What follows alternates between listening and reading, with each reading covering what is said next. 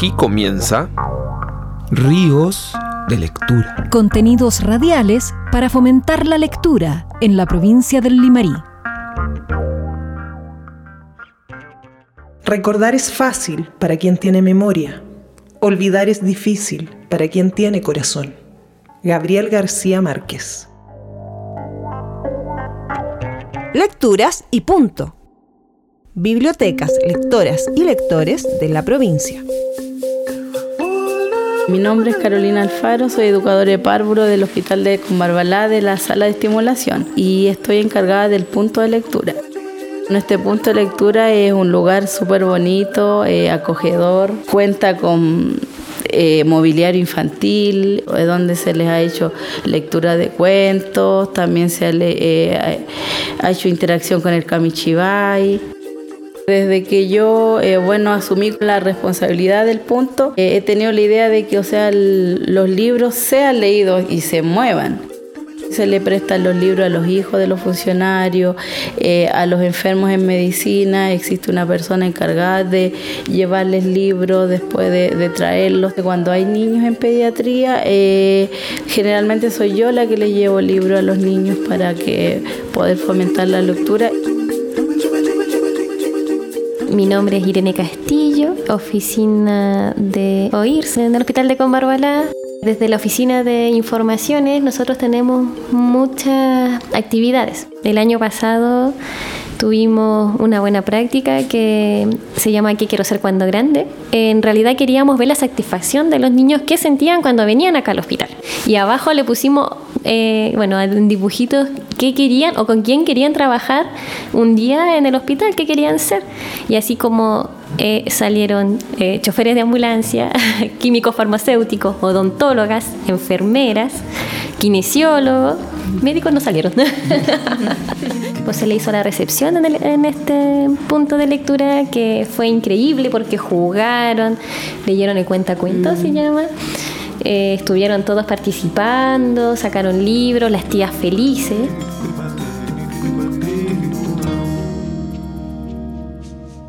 Ojalá que los papás fomenten la lectura, eh, porque increíble como en estos tiempos se está perdiendo la, comunicación. O sea, ahora todo es por teléfono, mensaje, la internet. Yo creo que rescatar el, tema de la lectura es súper importante. Bueno, el desafío es seguir incentivando sobre todo a, a los niños de acá de Conbarbalá que vengan. O sea, si somos objetivos, los que han venido son niños del sector rural, que se supone que les cuesta más llegar acá. El libro que más me gustó, el, título exacto no me acuerdo, pero es el, el de un lobo que bueno, e, este lobo pasa por los distintos como cuentos y a los niños les, encanta porque, no sé, como que pasa por el cuento de Blancanieves, después de los tres chanchitos, no sé si es presumido o astuto, pero ese, ese libro le encantaba bastante a los niños. Y después, eh, bueno, y sobre todo la revista que también llega al punto de lectura, que es la revista Ser Padre, donde trae varios consejos que, que pueden apoyar ahí a las mamitas y a los papitos.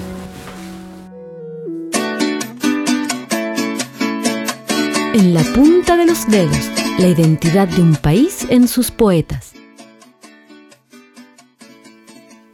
María Isabel Peralta nació el 20 de noviembre de 1904 en Paiguano, a 28 kilómetros de Vicuña. Era la menor de siete hermanos y casi toda su existencia la pasó al lado de su madre paralítica.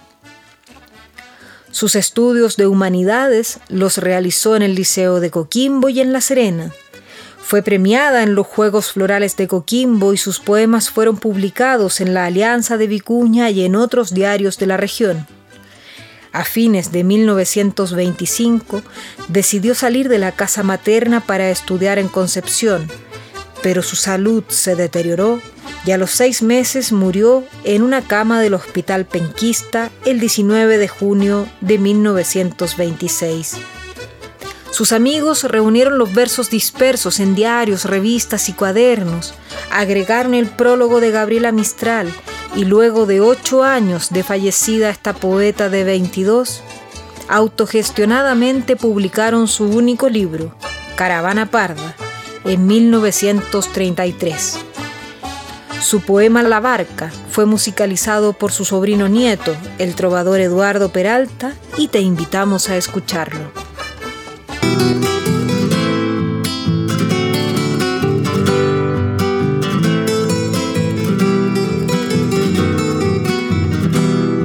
La barca, la barca negra, de plomo el mar.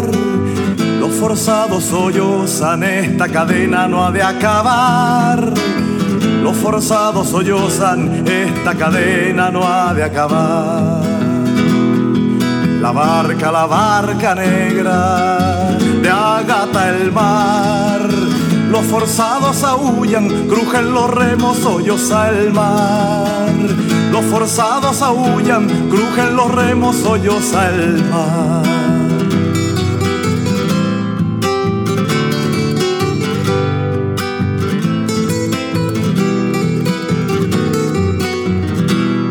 La barca, la barca negra, de vano el mar. Los mástiles rechinan, la barca negra se va a acabar. Los mástiles rechinan, la barca negra se va a acabar. La barca, la barca negra se hunde en el mar. Los galeotes cantan, rompen amarras, bendito el mar. Los galeotes cantan, rompen amarras, bendito el mar.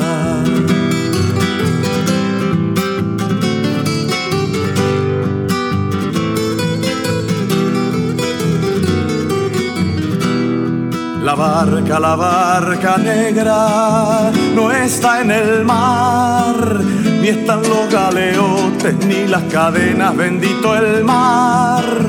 Ni están los galeotes, ni las cadenas, bendito el mar. La barca, la barca negra no está en el mar, ni están los galeotes, ni las cadenas, bendito el mar. Ni están los galeotes, ni las cadenas, bendito el mar. Estás escuchando Ríos de Lectura.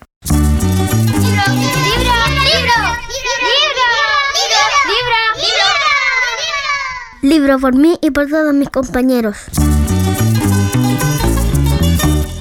Mi nombre es Ryan Cortés y el libro que acabo, el último que acabo de leer es Mi León. Lo encontré entretenido.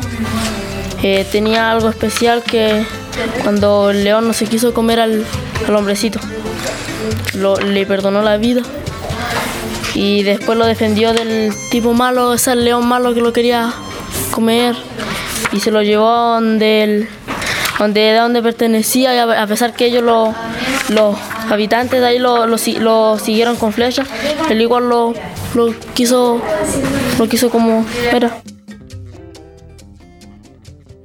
Chicos, escuchen, chicos, escuchen, chicos, escuchen.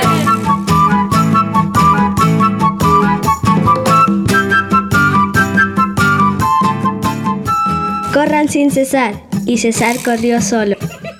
Ayer pasé por tu casa y me tiraste a tu hermanito. Podrías haberle cambiado el pañal antes. Disimula. Y la mula dijo sí.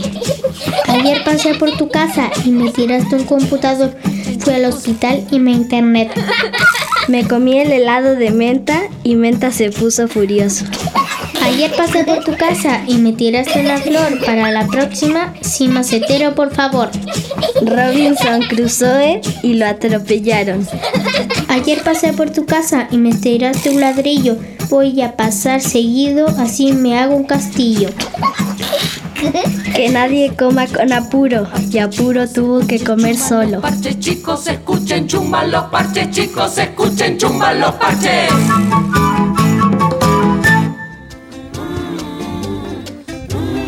Eh, hola, me llamo Nicolás Contreras Andón.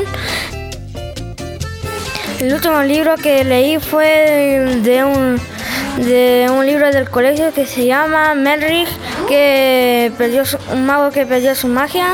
Y era muy lindo el libro. Y se trataba que un mago eh, perdió su magia y, y le ayudaron su primo y su hermana. Cuando Melrick eh, salió uh, un sabio, cuando le devolvió su magia. Sí, lo que recomiendo mucho y muy lindo. Libro por mí y por todos mis compañeros.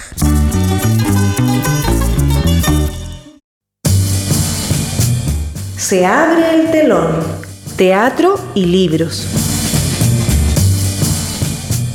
Dedicamos el capítulo de hoy a la memoria del gran actor chileno Roberto Parada.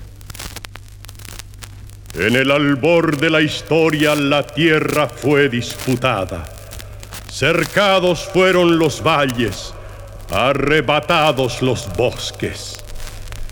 En la bruma de la tarde y en el olor de la tierra se consuma una promesa.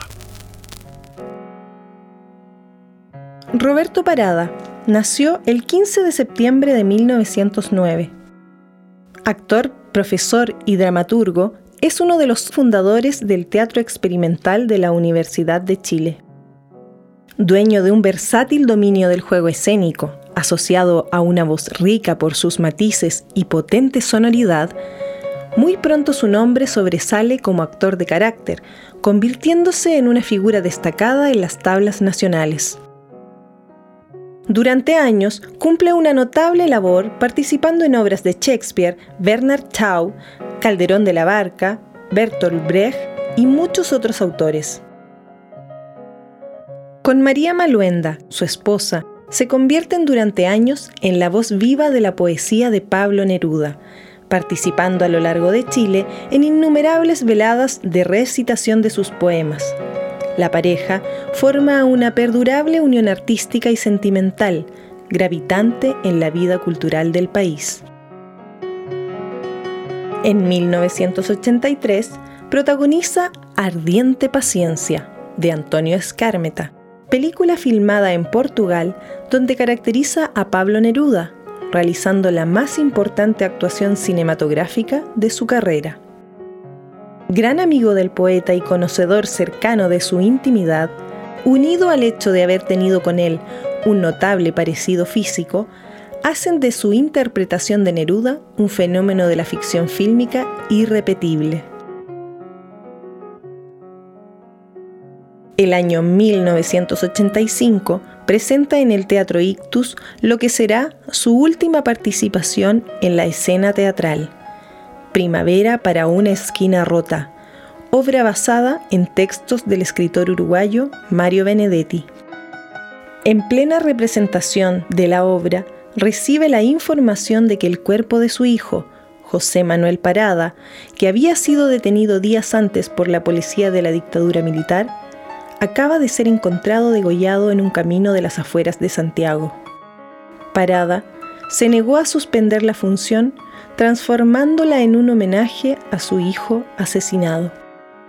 Don Rafael, el abuelo uruguayo que estaba interpretando Roberto Parada, decía en sus líneas, Cuando revientan a un militante, como fue el caso de mi hijo, y arrojan a su familia al exilio involuntario, desgarran el tiempo, trastruecan la historia, no solo para ese mínimo clan, sino que corrompen los cimientos de toda la sociedad. El actor no suspendió la función, pero el impacto brutal que le produjo la noticia resiente definitivamente su salud. Se traslada el año siguiente a Moscú para hospitalizarse y fallece allí en medio de la consternación del medio artístico y de los círculos democráticos nacionales. Primavera con una esquina rota es un testimonio directo y dolorido que trata de una sociedad fracturada por la represión y el autoritarismo de la dictadura militar que comenzó en 1973 en Uruguay. Pueblo, la historia está entregando tareas luminosas. La historia está dejando en tu ribera tremendos desafíos. Libera tu energía en esta hora. Pescador, jornalero de Quillota, y tú, compañera tejedora. Tomemos la historia en nuestras manos. Abramos el camino. Aquí termina Ríos de lectura. Contenidos radiales para contagiar la lectura en la provincia del Limarí.